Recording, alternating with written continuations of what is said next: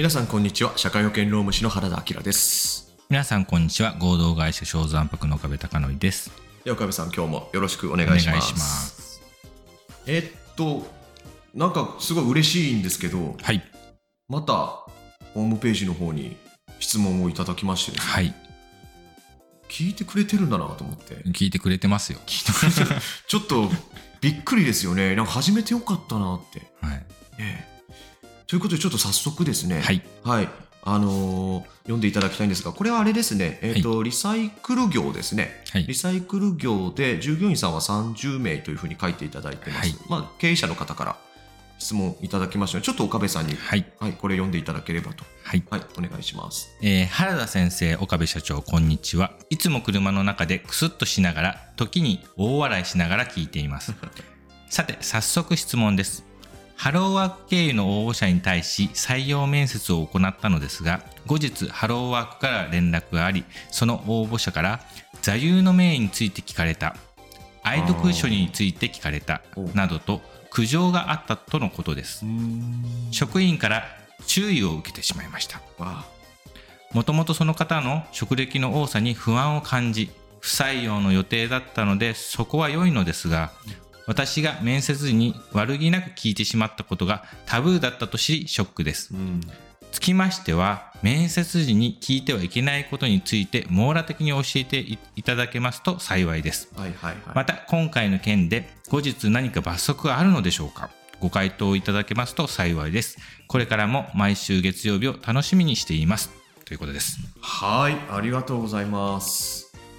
あ、結構、そうですね、あの、いろいろ、まあそうですね、実務上ある場面なんですけど、はい。あんまりですね、えー、と問題になることはそうですね。確率的には低いんですよね。それはだから経営者さんが、えー、と気をつけてらっしゃるのかそれともなんだろうな、えー、と応募者の方があんまり、えーと聞いてはいけないこととかをあんまり把握してないのかちょっとわからないんですけど、うん、そうですね、でもせっかくの機会なんで、はい。まあ、網羅的にということなんでですね、はい。ぜひこう聞いていただいている方にも、えー、としっかりとこう、えーシェアしていただいてというか、はい。はい。まあ、真剣にね考えて答えますから、はい。えーぜひ最後までお付き合いいただければと思います。はい。でですね、まあ、早速なんですけど聞いてはいけないことということでですねこれは大きく3つのカテゴリーに分かれます。はい。で、えー、とこの3つのカテゴリーがですね、えー、と1つ目がはい。本人に責任のないこと。はい。はい、で、えー、とこれはどういったものがですね、はい。属するかと言いますと、はい。えー例えばあの本籍、うんうんうん。えー出身。はい。ですね。出身地ですね。はい。で、えー、とご家族の状況ですね。うん。まあ、ご家族の状況もっと具体的に言うと,、えー、とご家族の職業とか、はいはい。えー、と健康状態とうんか、うん。病歴とかですね。うんうん。あとはそのどのような社会的地位にあるかとか、はい。まあ、学歴とかあの収入とかですね、うんうんうん。まあ、そういったことについて、えー聞くことですね。はい。はい、で、えー、とあとは住宅状況とはい。いうことで、まあ、住宅の間取りとかですね。今住んでるとこどんなとこなのみたいな。あ なるほどねとか、まあえー、とあるいは近くに何があるのとか、はい。はい、こういうのもダメだと。いうこと。あですね。そうなんですね。はい。あとはその生活環境家庭環境、うん。まあ、これらがまず一つ目のカテゴリーに属する。本人に責任のないことと。いうことですね。で2つ目のカテゴリーはですねこれは本来自由であるべきこと。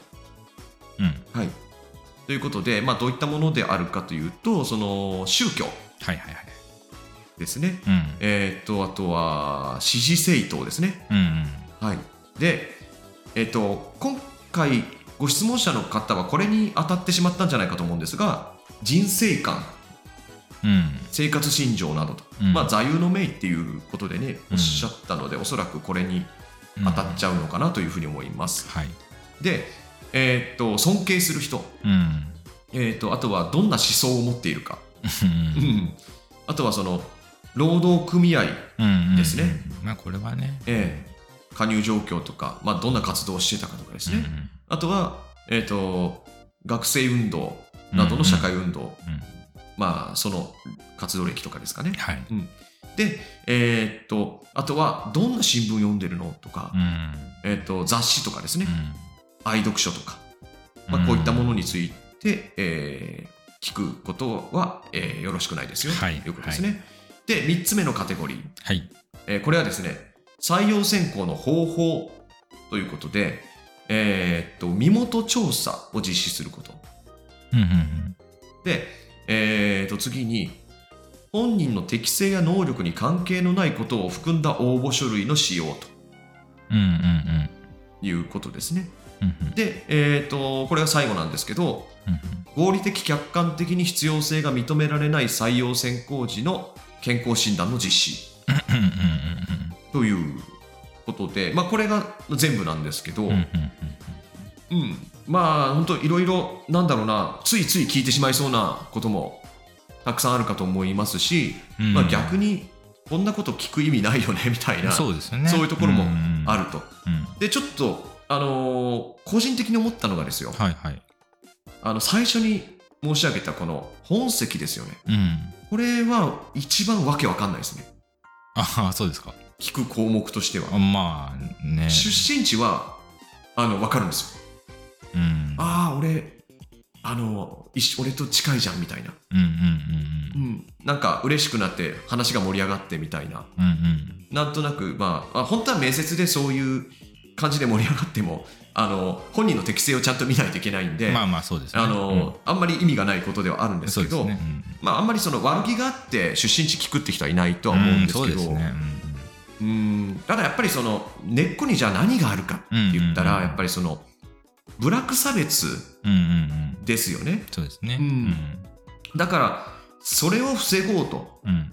いうことだと思うんですよ趣旨としてはですうんうね、ん。うん、あのはっきり言って僕たちの世代ってこんなんないでしょ。うんまあない。教えられてそういう差別の仕方があるんだって思いましたね。ん。学校とかで習うじゃないですか。そうですね、うん。なんかどこどこ生まれだから、うん。あの差別するとか、まあそ強いて言えばえ田舎者ってうん。言われる側ですからね。そうですよね。うん。まあでも歴史的な経緯があるでしょうからね。うん。そうですね、まあでも江戸時代ですよ。うんまあまあこれって大元は。まあそうですねいに。つまで言ってんのよっていう、うん。これだけは私はねこれだけじゃないけどこれだけじゃないね。これは一番理解に苦しみます。あのこういう人がいるからこんなルールがガチガチにねされちゃうと、ううん。んいう意味で言うと僕らが覚えることが増えちゃうんでまあ本当にまあでも差別関係ってえ考えれば、えはい。出身地とか、うん。宗教政治、はい。組合なんだっていうのまあまあうん。なんか割とはい。問題になるっていうのは分かりやすいまあまあまあうそうですよね。なとは思いますけどね。うん。まあ、根っこにはそういったものを防ごうねっていうのと、うんあともう一つあるとすれば、はい。えっと、関係ないことは聞くなということですよね。そうなんですけどね。業務遂行に関係ない。だから前者、前者っていうのはだから本籍とか出身地とか、えっと、そういったところを聞くのは差別につながる。そうですね。だから差別、別はダメよというのと、あともう一つは業務に関係ないことはダメよと。うんまあこの二つですよね。はいでもこれって逆の、逆に言ったらですよ。はい。業務に関係あるんだったら聞いていいじゃないかうんうん。ということなんですよ。だから、あの今申し上げたこれらの項目っていうのは、絶対聞いちゃいけない項目ではないことに注意が必要だと、うん、うん、なるほどね。ええ、いうとこなんですよ。選考について合理的な、ええまあ、背景があるのであれば、はい、別に大丈夫と。そうですね。あの例えばその、はい信号機を必ず見ないといけないお仕事ってあるじゃないですか、うん交通整理とか、はいはいはい。ああいった方々にあの色覚異常がないか検査するっていうのは合理的ですよね。もちろんもちろん。うんうんなのでそれはあの当てはまらないとうんうんいうことになりますし、えっ、とまあ変な例ですけど、うん。落合博満記念館で、はい。えっと人材人を募集するとして、うん。その中であの落合選手を尊敬していますか？とかって聞くのって、あのこれがタブーになるとは僕はちょっと考えにくいかなって思う。タブーそうですね、うん。まあ、いいか悪いかの最終判断は僕には分かんないですけど、えまあそれはあれですよね。面接に来た人もタブーと思わないでしょうえね。でしょ？その場合は、うん。うん。そうなんですよ。うんそう。だから、あのー本当に合理的なっていうか、仕事始めた時に、うん。うんえっと聞いとかないと困るよねってことは、あの基本的に聞くべきだとうんうん。思いますから、うんうん。あんまり難しく考えなくても実はいい部分では、まあ、仕事に必要かどうかという観点が一つあれば、ね。割とそこまで難しく考えなくていいそうなんですよ。だからそこをまともな判断できる方だったら、うんうんうん。あんまり今回の会は役に立たないかなとかね、うんうん思ったりもするんですけど、だけどやっぱり人それぞれその判断基準というか、うん。あの違うと思うので、えっとまあ、一応ねもうちょっと,、えっとお話を続けさせていただきたいなと思うんですけど、でそうそうご質問の中で罰則があるかどうかっていうのを、あのーうん気にされてましたよね、そうですね。えーこれについてですけどえっとまあハローワークの職員から注意を受けましたと、まあ、いわゆる行政指導に当たるのかなと思います、でその時にはい。分かりましたとあのー今後気をつけますうんって言ってしまえば問題ないです。うーん、なるほど。んあのそれを受けてですよはい。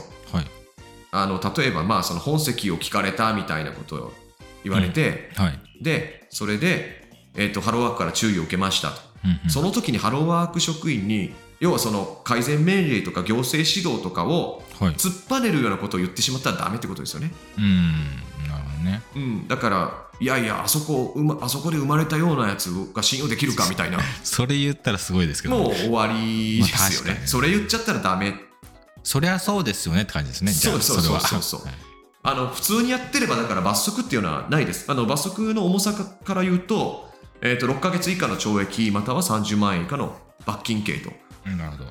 いうことになるんで、うんえっ、と注意を受けて改めればまあ心配はいらないですねうん、なるほどねだ。から質問者さんもこれこういう気にされる方はまず大丈夫ということです、ああ、そうですね。ええ確かに確かに。うん、なのでその1回まではね失敗できますからはい。はい。はいはい。だけど、まあ、その、知っててやっちゃダメですよっていう、うんあ、のね、えっと、こういうことダメよと分かっておきながらうん。言うっていうのは、あの、もうこの面接の質問に限らずですけど、うんうんうん。うんそれは悪意があるというふうに見なされますから、えー必ずそういうことはしないでいただきたいなと思いますが、えっと、そうですね、ちょっとここからは私の事例を少し、はい私がこれまで経験したことのある事例を、はい。私のお客様ではないんですけど、うん。何だったかな、なんか出張相談会みたいなはい。形で、えっと、出向いたことがありまして、はい。その時に来られた事業所さんから、うんえーご質問、ご質問というか、そうですね、ご質問を受けたんですけど、はい。あの、ご質問というか、いきなりはい。開口、開口一番じゃないけど、採用について、はいあの、喋ってる時に、はい。あの、っていうか、あの、B 型ってどう思いますって聞かれたんですよ。ちょっと脈略が わかんないですけどね。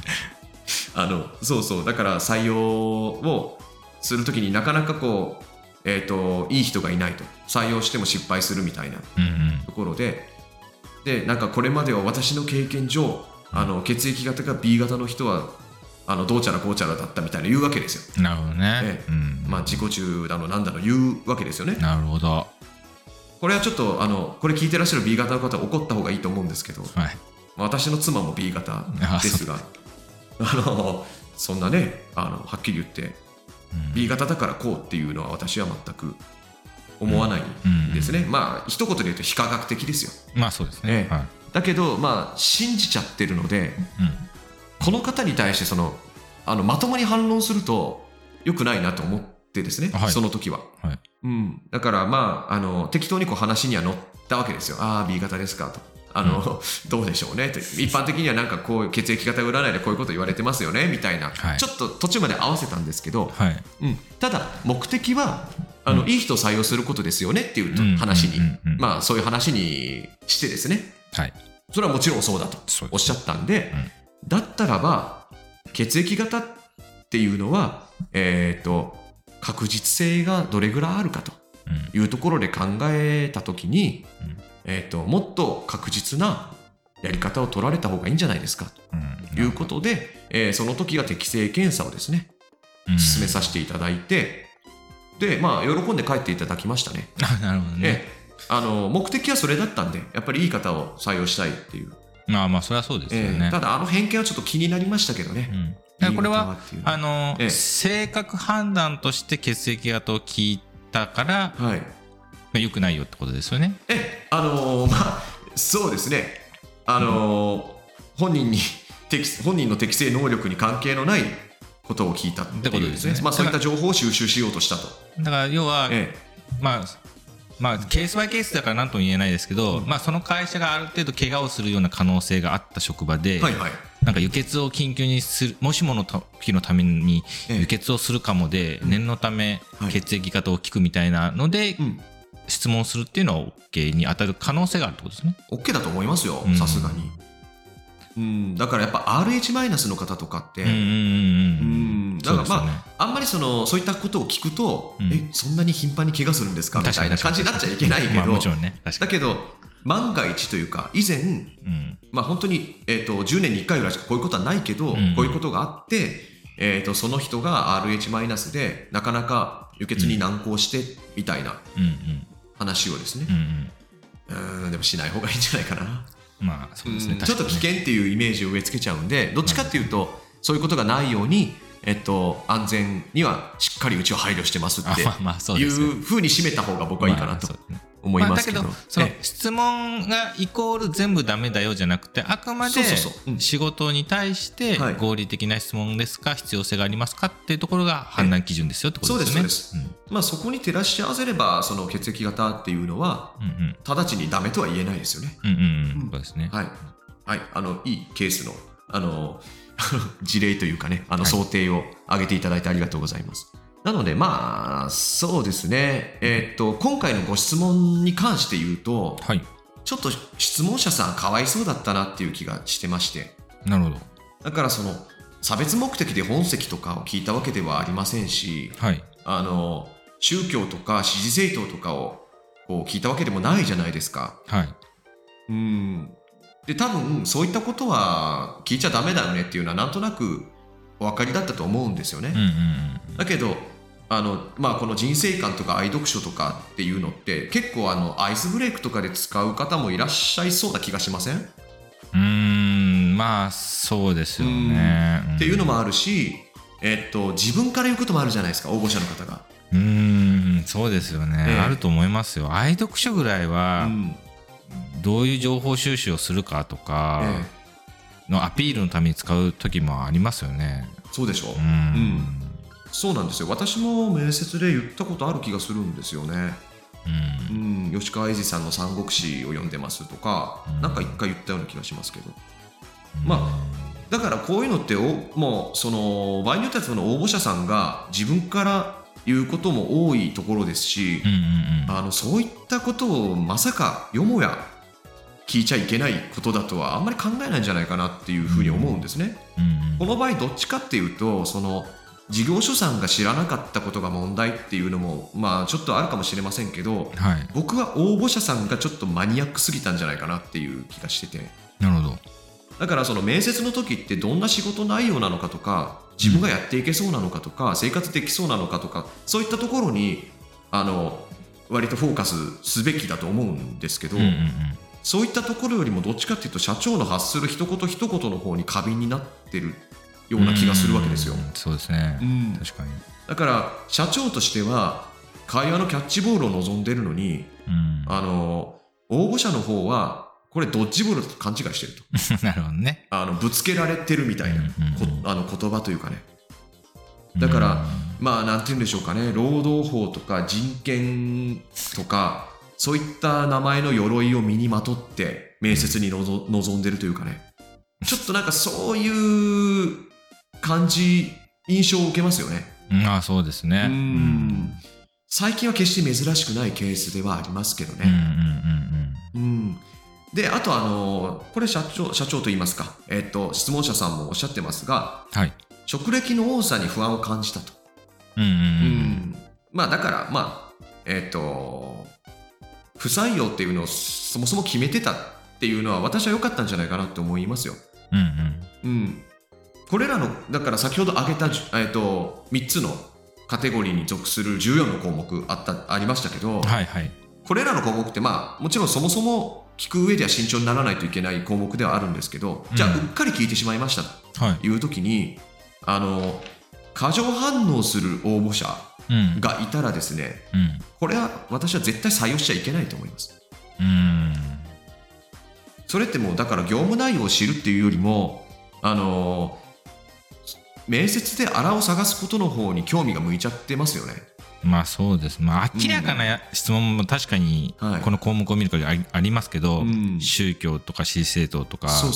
明らかに別に関係ないでしょうあるけど、はい。まあそうですうっかり例えばどの新聞まあ新聞機関の情報収集のツールなんですかってうん。ちょっとねなんかえ聞きそうですもんねでしょ？うんうん。いや、そうなんですよ。うん聞きそうだし、あの向こうがなんならアピールに使う項目でもあるわけですよ。まあ思想の自由を犯すといえばそうなのかそれはももちろんわかるんですよ。しれないけど、うんうん、根本はねうん。わかるけど、だけどそういうこそういうことを言いながら答えませんっていう応募者っていかがなものかなともうん、確かにね、思いますよ。だから、ね。あのそういう人をあぶり出すには使えるっていう考え方をしちゃダメってことなんですよ。そうそうそれ危険なか 賭けですよ。そうそうそうそう。あの確かにそういう判断をするには有効なツールになりかねないんですけど、うん、そういう目的で使っちゃダメと。あくまで知らなかった、えうっかり聞いちゃった時ってことですよね。そうそうそうそうですそうです。もうだからもう黙って適正検査やってください。そうだと思います、え 適正検査は認められてるわけじゃないですか。そうそうそうそう。適正検査をした方がいいですでもねこれだって絶対いいです。ね。もう面接で下手なこと聞くよりは、うん、ええもう適正検査していただいて、えっと、はい、もうそれでいいと思います。はいはいはいでですよ、はい。あのまあ、ここでちょっと社労士のポッドキャストとしては、こういうことを話題にしていいのか分かりませんけど、うん。あのまあいいでしょう、別に。はい。はい、岡部さんに禁断の質問したいんですけど、はい。この中で、あの聞いてみたいことってあります？あの面接の質問の中に混ぜてみたいこと。聞かないですけど、えでも別に聞いてもいいよみたいな自由だったらはい。多分僕えーっと本人に責任のない事項の質問の中のはい、家族おはいはいはい。職業、うん。まあ、親の職業とかですかね。健康とか病歴とか、はいはい。が地位学歴収入とか、まあはい。ああるじゃないですか、ええ。あそこと多分、はい。新聞雑誌愛読書とか聞く可能性はあるかもしれないですよね。これはそうですよね、うん。何で情報収集してますかとかそう。聞きそ本を読む習慣があるかとか。うですよね。聞きそうですね、聞かないですよ。聞かないけど、ええ。うんうんぐらいですかね。はい。はい、ありがとうございます。いや、えっ、と実はですね、私もはい。あの家族については、いや聞かないですよ。聞かないけど、うん。聞いてみたいなって思うんですね。うんというのがその私の中で一つ仮説があって、はい。あの親御さんが経営者だったり商売をされてたりするところのお子さんってうん。仕事に対する姿勢が割と出来上がってることが多い気がするなっていう体感がありましてはあんまり例外がないんですよ。いうん。親が経営者だったら、うんうん。うんまあ、その能力は置いといて、はいはい。マインドは優秀なことが多い。うんと勝手に思ってるんで、うんうん。まあもちろんそこれはあれですよ。あのサラリーマン家庭だから、えーその子供に子供は優秀じゃないっていうことを言ってるわけじゃないですよ、うんうん。まあ、ちゃんと聞いてらっしゃる方は分かっていただけると思うんですけど、うんうん。ただやっぱりその親が経営者っていうところの子供って、うん、割とねあの仕事頑張ってくれる人が多い気がします。まあ、経営者の苦労を知ってる人が多いかもしれないですしね。うん。まあ、多分背中を まああの親の背中を見てね育った方だとは思うんで、うん。うん、我々2人もそう。といえばそう、なんですかね。うん、僕はサラリーマンだな。ああでも結局、まあそうですえね。ー結局独立されましたもん、うん。うん。うちはもう生まれた時から、あのーまあ、経営者というかそうですねうん。でもまあね父親の口癖はあのお前は国家公務員になれでしたけどね。まあまあちょっとごめんなさい。よってちょっとはい。あの話それちゃったんですけどえっ、とまああとですね一つ申し上げておくとすると、うんうん応募者がこれらの話題に自ら触れてくることがあるんですよ。うん、そうですよね。うん、先ほどのケースじゃないけど、あのえー、と私は誰々を尊敬してましてとか、私の情報収集源は日経新聞でしてとか、うんうん私の出身は、えー沖縄でしてとかね、うんうん。うんあの6畳一間に住んでましてとうんか、うんうん。あのそういうことを自ら言ってくることがあると。あると思いますよ。で、うん。あのパワハラとかと一緒で、うん。割とこう上司というか経営者側の方が敏感になっていることがあって、うん。だからこういう項目についても応募者よりも経営者の方が敏感になってる。はい。っていうことって結構あるんですよ。うんうんうん、でそんな時にあのわざわざその人がねうん。自己申告してきたなあのことをあの話題をストップする必要はないと。本人がじゃあ言う言うのは止めなくても、ええ。まあ、別に普通に聞いてればいいってことですね。そういうことですそういうことです。んんうんだからもうその話題で多少盛り上がったとしても問題はありませんので、うんうんうん、あの向こうから言ってきた場合はあのあえて止める必要はない。だからあれですよね、はい。り履歴書も含めてですですけど、はい相手から出された情報をもとえにえ質問を繰り広げるのは基本的には OK ってあことですすよね。はい。うんうんそうです、そうです。だから、あのーあんまり過敏になる必要もないですよとうん、なるほど。いうことで、ああ、ちょっと時間もあれなんで、そうですね。ええあのーちょっと最後に、はい。まあ、まとめといいますか、はいまあ、質問者さんに、えー回答をさせていただく形で終わりたいと思うんですけど、はい。あのーこの件に限った話ではなくってですね、うんえっと、悪気なくやらかしてしまったと、うん。何かを。はい。いきなり罰則なんてことは基本的にないんで、うん。そこは正しく怖がっていただいてうん、大丈夫かと思います。あんまりかあの過敏にならない方がいいかなと思いますね。うんうんうんうんだからもうやってしまったら、ああ、ダメなんですね。ごめんなさい、もうやりませんみたいな。うん。うんうんそれぐらいでいいかなとうん。なるほど。思うのと、はいあと、えーもううだうだ言うより適正検査をやりましょううんそうですね。はいということで、はいえーまとめとさせていただければと思います。はい。はい。今回もどうもありがとうございました。ありがとうございました。